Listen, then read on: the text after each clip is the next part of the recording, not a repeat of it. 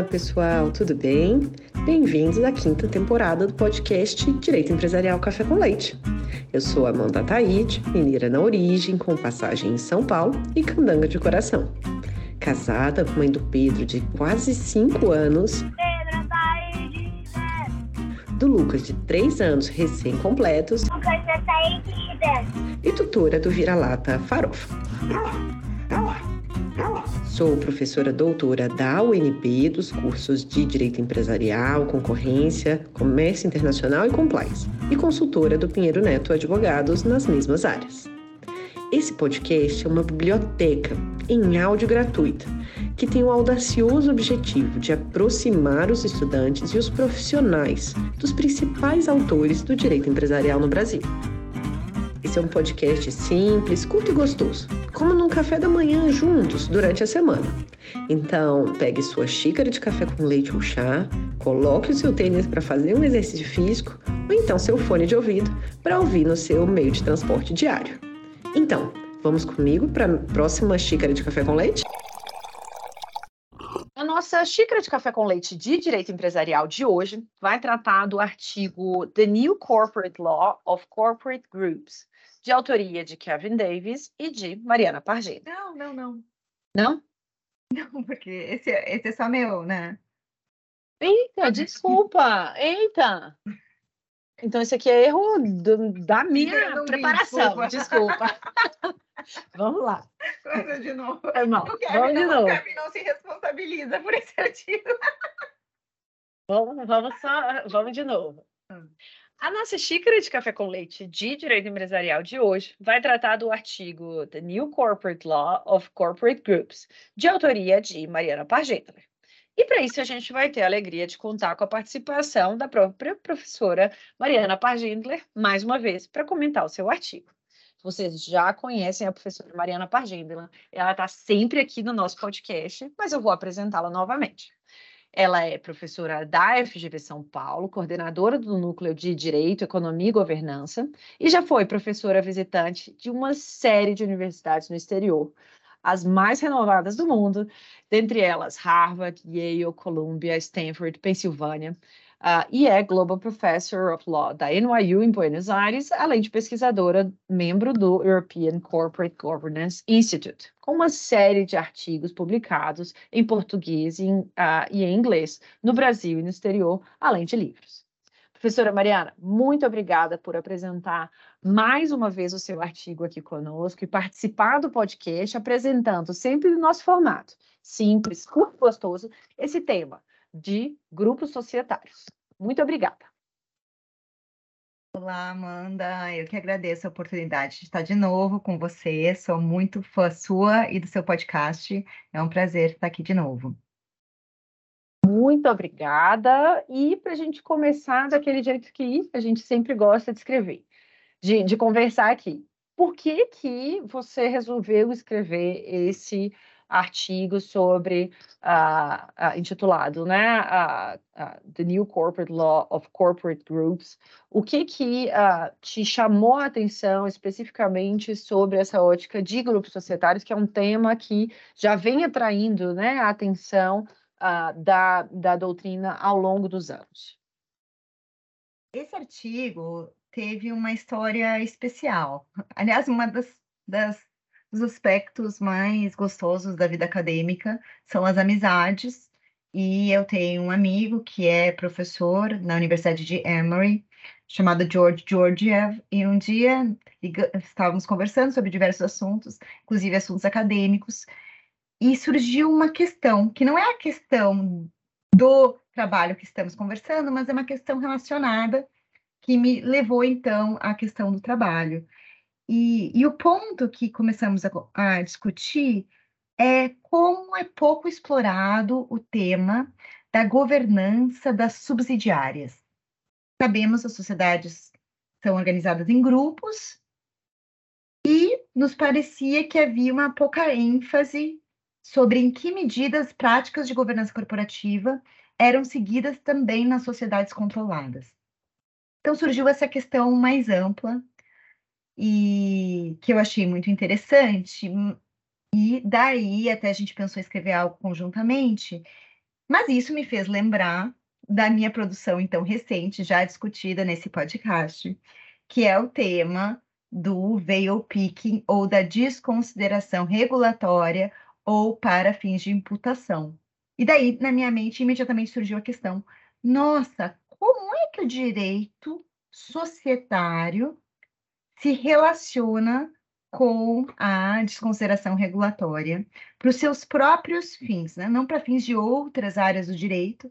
Boa parte do artigo que eu escrevi sobre veil picking trata da desconsideração regulatória nas mais diversas áreas do direito. Tinha uma pequena seção com um exemplo de direito societário, mas eu nunca tinha uh, estudado sistematicamente a desconsideração regulatória no direito societário, apenas de forma isolada. E eu tinha uma hipótese, Amanda. A hipótese era de que o direito societário era muito formalista e não adotava suficientemente a desconsideração regulatória. E lendo o artigo, vocês vão perceber que o artigo não tem essa cara, porque esse foi um projeto que surgiu com uma hipótese que foi refutada. Um ponto que eu não sabia, que não está demonstrado na literatura, é essa evolução do direito societário para o que eu chamo de uma maior transparência ou desconsideração regulatória para fins de imputação, para que as regras de proteção às acionistas das mais diversas presentes no direito societário alcancem também as sociedades controladas. Então, foi dessa forma que surgiu uh, o trabalho, que, de, que então eu tive a, a ideia de fazer esse estudo, tanto em perspectiva histórica como em perspectiva comparada, e, e isso revelou uma tendência bastante clara no sentido dessa maior transparência um, ou desconsideração regulatória, veio o picking para fins de aplicação de regras de direito societário. Conceito esse que nada tem a ver, é bastante distinto da ideia de desconsideração da personalidade jurídica para fins de responsabilização de sócios. As regras que eu discuto nesse artigo são regras que vêm em benefício de sócios, são regras, via, via de regra, uh, protetivas dos acionistas. Excelente, eu sempre adoro entender esses contextos de redação dos artigos, como que os temas surgem, e depois até no final, ou em um momento que for, se você puder contar como é que você guarda esses temas, momentos que você tem aquela sacada.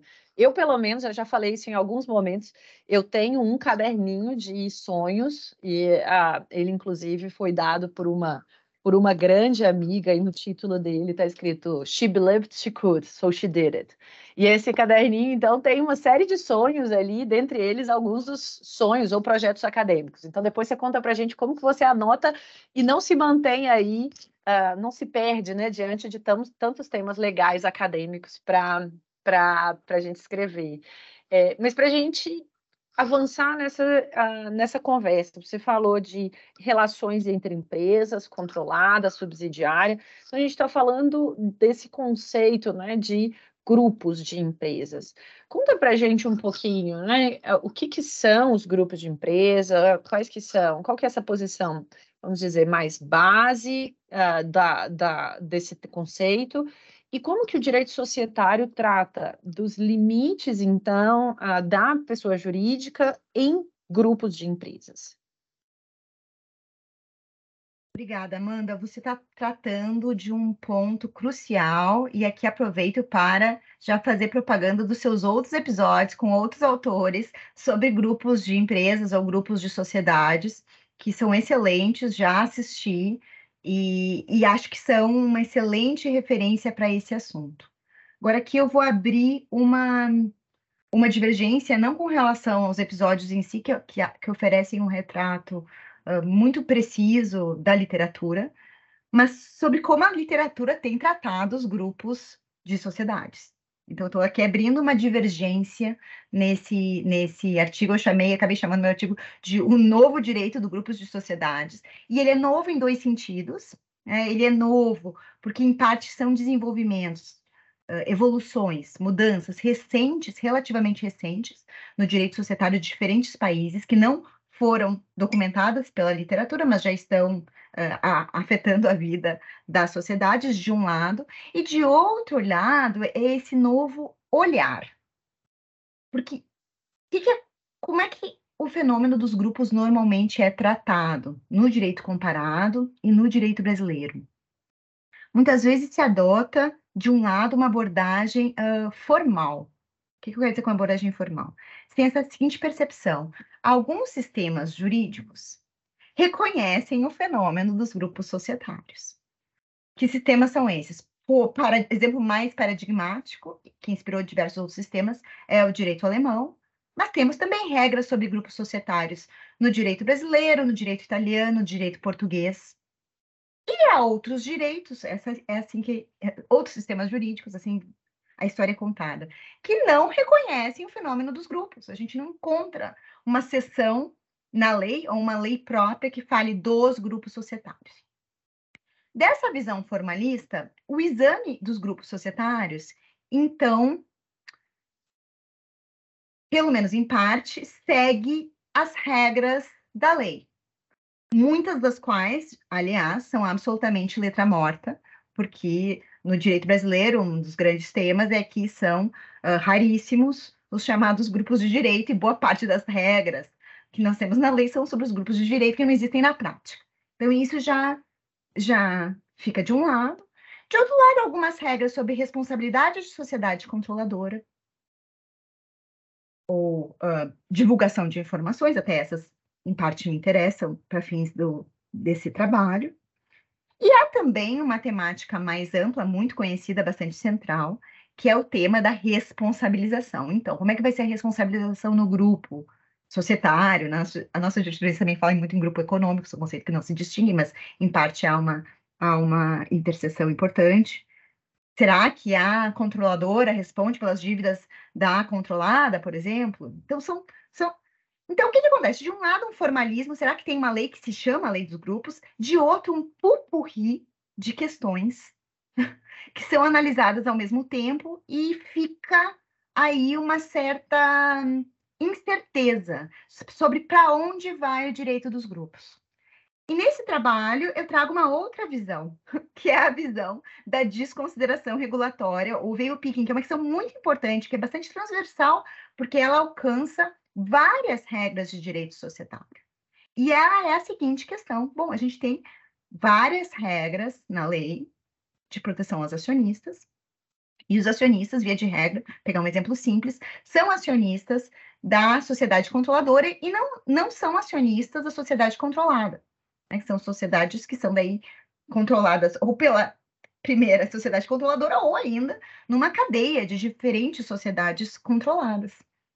Porque veja, e esse foi um ponto que eu descobri uh, no decorrer da pesquisa, que essa questão fundamental havia sido trazida por um autor norte-americano, é, Melvin Eisenberg, já nos anos 60, 70, quando se, se uh, demonstrou esse problema das grandes subsidiárias. Porque disse ele, se o direito societário só se aplicar para a sociedade controladora, ele vai ficar absolutamente esvaziado. Porque boa parte da operação econômica não está nessa sociedade controladora. Às vezes ela está na holding, mas está nas controladas. Então, é uma, é uma questão de imensa relevância prática. E o que eu fiz nesse artigo foi ver como essa questão era tratada em diferentes sistemas jurídicos ao longo do tempo. E daí houve alguns achados importantes, que é diferentes sistemas jurídicos analisados, eu analisei Brasil, França, Alemanha, Índia, Japão, Reino Unido e Estados Unidos, com base no estado de Delaware. Todos esses países têm cada vez mais adotado desconsideração regulatória para fins de aplicação de regras de direito societário, e eu mapeei algumas regras que são comuns, né? nenhum país tem o mesmo conjunto de regras que outros, mas algumas regras que são bastante recorrentes para ter esse tipo de comparação, e mapeei também algumas regras que são próprias de cada país, mas que também se relacionam com essa, com essa temática. E os resultados é crescente transparência, de um lado, e achados que, inclusive, contrariam esse senso comum da literatura. O que, que diz a literatura? Estados Unidos e Inglaterra não têm direito dos grupos e são super formalistas, levam a personalidade jurídica muito a sério. De jeito nenhum. As pessoas nem se deram trabalho, que uma coisa que eu fiz nesse trabalho foi a, abre o Companies Act em inglês e faz Ctrl F, Group e Subsidiary. E você tem um enorme número de regras. Ou seja, só que elas não estão assim organizadas falando do direito societário dos grupos dois pontos. Mas elas perpassam o Companies Act e cada vez mais eu também fiz esse, esse estudo que ao longo do tempo essa incidência foi crescente. E boa parte dessas regras são justamente regras não de responsabilização, não de um regime diferenciado em outros aspectos, mas são regras justamente de, de veil picking ou de transparência para fins de aplicação em uh, sociedades uh, controladas. Então, essa foi um pouco a ideia do artigo, e, por outro lado, o reverso da moeda é que sistemas jurídicos como o brasileiro, como o alemão, estão nessa mesma tendência de crescente adoção de transparência, mas, apesar de terem o direito dos grupos, estão mais atrasados. Ainda há diversas áreas em que a gente encontra um formalismo, ou seja, uma um isolamento, de modo que o direito dos acionistas não alcança as sociedades controladas, e isso me parece um problema nessas áreas que remanescem, um problema do ponto de vista econômico, porque do ponto de vista do interesse econômico do acionista, não importa se a fraude, se o abuso, se a operação absolutamente relevante aconteceu no nível da sociedade controladora ou no nível da sociedade controlada, de modo que eu identifico essa tendência no sentido de uma maior transparência para fins de direito societário, como uma tendência absolutamente salutar. E, e a, nessa, nessa percepção de um aumento da transparência ao longo do tempo, conta para gente um pouquinho do que, que quais seriam exemplos aí desse aumento de transparência nessa experiência internacional é, e qual que seria então essa esses efeitos positivos, né? Esse efeito salutar, que foi o termo que você utilizou, dessa desconsideração à regulatória, né, para fins de aplicação do direito societário para sociedades controladas? Conta para a gente alguns aí dos seus achados do artigo. Tá bom, vou te, te, dar alguns exemplos, tá? Por exemplo, um, um exemplo é o próprio exemplo da ação social. Pode o acionista ingressar, da sociedade controladora ingressar com, com ação contra o administrador da sociedade subsidiária por violação de deveres fiduciários. Nesse particular, há décadas, essa questão é absolutamente pacificada nos Estados Unidos, de que é possível, e é possível se tem uma camada de subsidiárias, e é possível se tem várias camadas de subsidiárias. No Brasil, é uma questão pouco testada, já consultei vários especialistas, ninguém me mostra casos, há alguns em andamento com relação a essa questão. E há países em que isso já foi testado, países da nossa tradição romano-germânica, por exemplo, França, Alemanha, que não reconhecem essa, essa, essa transparência nessa seara em particular. Outros, também de tradição romano-germânica, como o Japão, não reconheciam e, por reforma legislativa, passaram a reconhecer. E e esse é um ponto, então, eh, eh, importante. Japão é um exemplo. Mais recentemente, teve até, inclusive, o exemplo da Coreia do Sul, que também fez uma reforma recente nessa seara. Agora, outros, um outro exemplo, ah, que é os chamados inspection rights, ou exibição de livros e documentos. Daí a gente tem uma evolução assim bastante recente.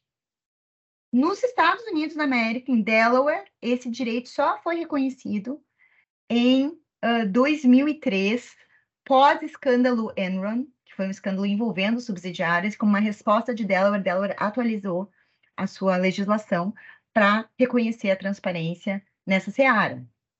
França também uh, incluiu um, um, transparência nessa seara. E a jurisprudência brasileira, não obstante a ausência de reforma legal, crescentemente vem reconhecendo a transparência nessa área. A gente vê decisões mais antigas não reconhecendo acesso aos documentos das controladas e decisões mais recentes, justamente com apoio nessa lógica econômica, reconhecendo. Em outros casos, por exemplo, no Brasil, é, a, a gente já teve alteração legal. Quando, teve, quando tinha um artigo da OPA, por alienação de controle, chamado Tegalong, na sua versão originária de 76, surgiu uma questão, porque ele era silente uh, relativamente a esse ponto da transparência. Então, aquisições indiretas de controle geravam obrigação de oferta de lançar oferta pública obrigatória ou não? E o que, que aconteceu? Uh, na reforma, bom, esse direito desapareceu, e daí quando ele voltou em dois. Bom, a CVM, né, mesmo no regime de 76, passou por interpretação, pelo menos no caso de, de sociedade holding, a reconhecer a transparência.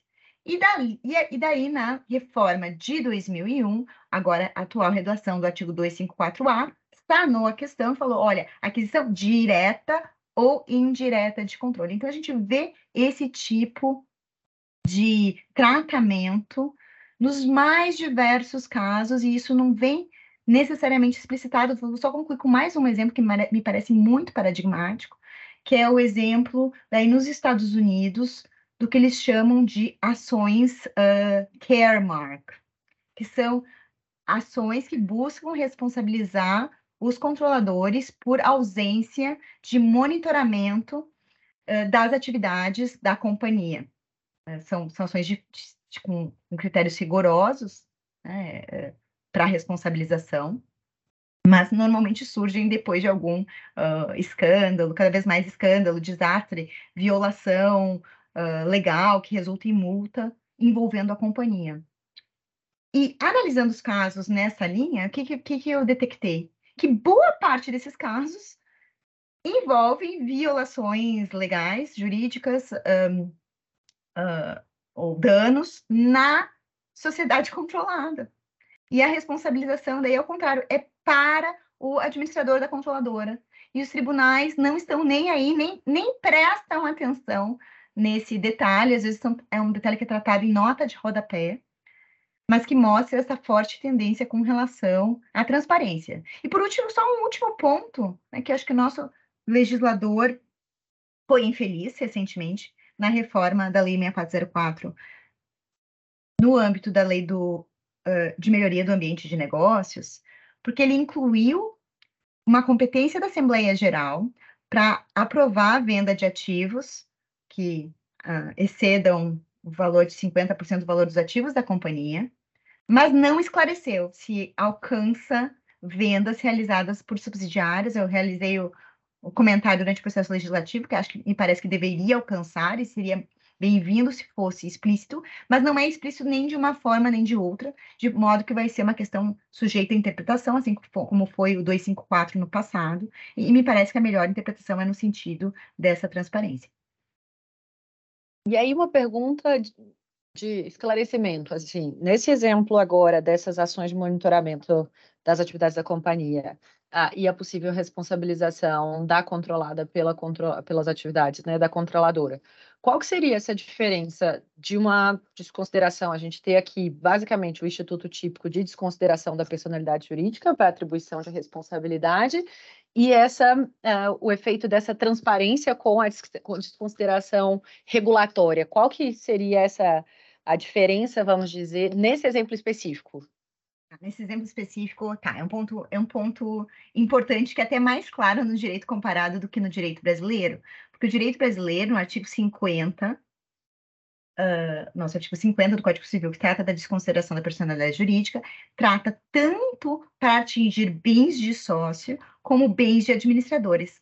Aspecto esse relativamente aos administradores, que é excepcional, diferente relativamente ao direito comparado. De qualquer forma, não obstante, eu traço uma distinção muito clara entre a desconsideração da personalidade jurídica como técnica de superação da, da, da separação patrimonial da responsabilidade por ato próprio. Né? Porque administradores, diferentemente de acionistas, têm uma série de deveres de agir. Os deveres de agir do acionista não controlador são bem mais limitados e mesmo do controlador mais limitados do que o dos administradores. Os administradores têm uma série de deveres de agir. Então, estão sendo responsabilizados por ato próprio. Então, essa desconsideração regulatória serve para abarcar uh, o âmbito do dever jurídico dos administradores de uma sociedade controladora, porque eles têm que pensar em mecanismos de compliance não só para a sociedade controladora, mas no âmbito do grupo. Né? Evidentemente, essa responsabilidade não é objetiva, ela é subjetiva, ela é sujeita a uma série de defesas, mas é, é, é, é esse o ponto, é, é, ela atinge o âmbito do dever do administrador, o fato de o ilícito ter sido praticado numa, numa sociedade subsidiária não exime o um, administrador da controladora, como, porque na posição de administrador da controladora tinha que dar conta que o sistema de compliance tivesse uma atuação ampla, um, tivesse esse sistema operando no grupo como um todo. E, e nessa, mais uma vez, nessa lógica de uh, desconsideração regulatória, teria alguma diferença se a sociedade, parte do grupo, for controlada ou se ela for uma sociedade que não vai ter né, uma ótica de uh, controle consequente subordinação, se ela for uma sociedade parte do grupo, mas naquela discussão de um grupo de coordenação, se a gente tiver uma noção de influência significativa ou influência relevante, isso altera em algo a, a sua, a sua proposta do artigo? Esse é um ponto importante, Amanda, e, e, é um ponto que merece muitas nuances. Porque a partir, porque é como, como eu responderia a sua questão, que até a gente pode ser colocada de uma forma mais ampla, que é, bom, se vai haver transparência, qual é o gatilho para essa transparência? Porque algumas regras em alguns sistemas jurídicos admitem a transparência relativamente às subsidiárias integrais, mas são mais ambíguas com relação às sociedades controladas. Os casos que eu tenho analisado têm sido sempre casos em que há controle. E daí pode haver, uh, pode haver uh, critérios distintos para o que significa controle em cada caso, se é o controle mais standard, a depender de características do caso concreto, ou se é um critério de controle mais ligado a algum gatilho em termos de mais de 50% de ações votantes. Então, há, há uma variedade nesse sentido. As hipóteses que eu tenho estudado são hipóteses em que eh, se enquadram em controle. Mas e algumas delas são mais restritas e, inclusive, restringem as subsidiárias integrais. Me parece, acho que essa é uma questão de, de autoindagação, essa do, do, do, do, gatilho, e talvez até o gatilho não precise ser o mesmo para todas as hipóteses, mas realmente me parece que, em princípio, é importante um, esse, essa ligação com o controle, como é o caso em diferentes hipóteses de desconsideração regulatória, sem descartar, talvez, algum cenário fático que possa levar a alguma conclusão diferente em razão de peculiaridades porque acho que nem todas essas regras têm as mesmas um, características, e não quero descartar a possibilidade de ter gatilhos uh, diferentes para regras diferentes. Um ponto que eu sugiro no artigo é que, e, e, voltando aqui um pouco historicamente, se tem um ponto em que a transparência já é muito velha e basicamente universal, mas não era assim no passado, é o ponto da consolidação das demonstrações financeiras. Então, diferentes países têm que, têm que consolidar para demonstrações financeiras e tem um critério para isso. Eu acho que esse critério para demonstrações financeiras, inclusive já está dado, porque já essa decisão já foi feita, é um critério que me parece, assim, é, para início de conversa, adequado para boa parte desses direitos. Se para alguns direitos, talvez, a gente devesse ser mais amplo, acho que esse é o ponto, eu acho que é algo a ser ponderado. Mas eu acho que uma, uma, uma resposta assim, mais genérica, acho que mais, melhor do que o critério da subsidiária integral, que me parece muito restritivo, porque daí você consegue burlar né, transferindo uma, duas ações, é, seria esse ponto do, do, do mesmo critério para um, consolidação para fins uh, de demonstrações financeiras. Super interessante, super interessante esse critério, né? Como sendo um possível gatilho. E agora, então, para a gente ouvir, qual que é a sua conclusão ou a sua proposta, né, desse artigo? Como sempre, tendo propostas aí inovadoras que trazem uma super reflexão. E retomando aquela pergunta para a gente concluir de como que você faz para lidar com todos esses seus temas de pesquisa, como que você anota ou gere as, as pessoas com as quais você uh, acaba escrevendo também junto.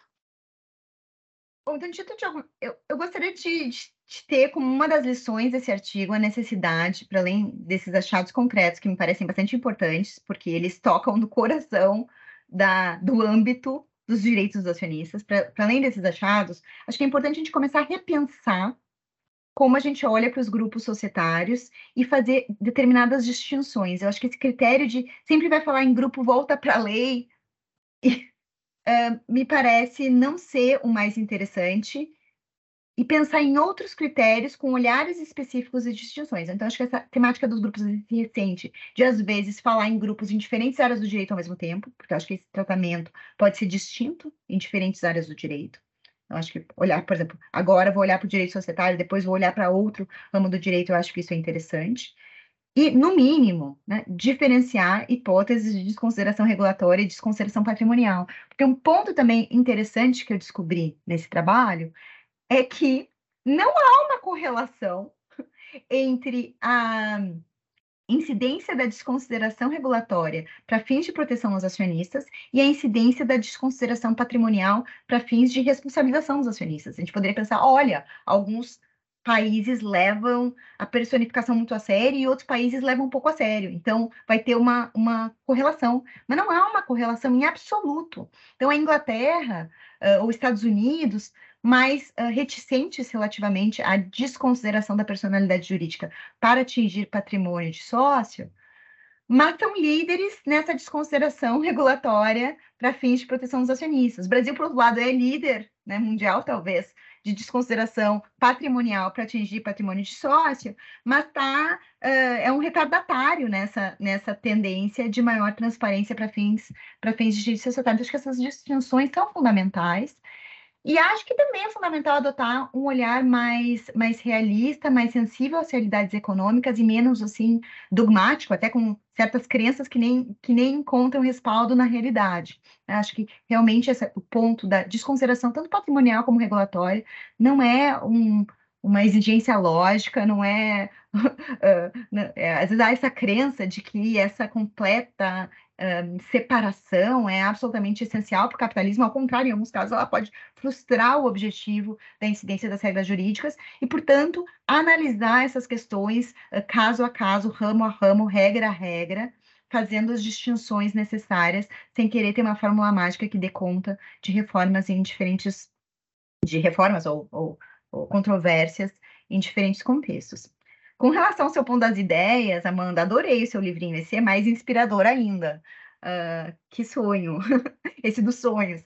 O que eu tenho que é, eu tenho dois mecanismos, né? um de anotações no próprio Notes do, do, do, do, meu iPhone, que surge uma ideia, eu faço uma pequena anotação, porque depois ela, ela esquece, ela esquece não, ela, é, a gente esquece da ideia.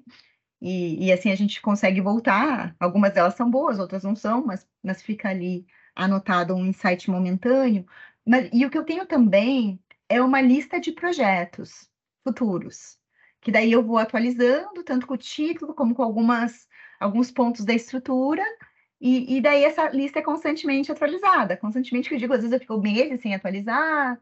Ontem mesmo eu atualizei minha lista, eu vi que eu tinha atualizado há um mês atrás, e os projetos às vezes vão se completando, então eles saem da lista e daí novas potenciais ideias entram entram na lista. Eu acho que isso isso é bem útil. Depois eu, eu já fazia isso, depois descobri que meu orientador, Huey Hensman, também tinha tal da lista do, dos projetos. É interessante que a gente chega às mesmas soluções e acho interessante a sua, sua ideia de compartilhar, porque uh, realmente fica ali e às vezes tem um tempo de incubação muito longo. Alguns projetos meus ficam anos na lista e um dia, então, saem da tal da lista para virar para virar um, um artigo, talvez um livro.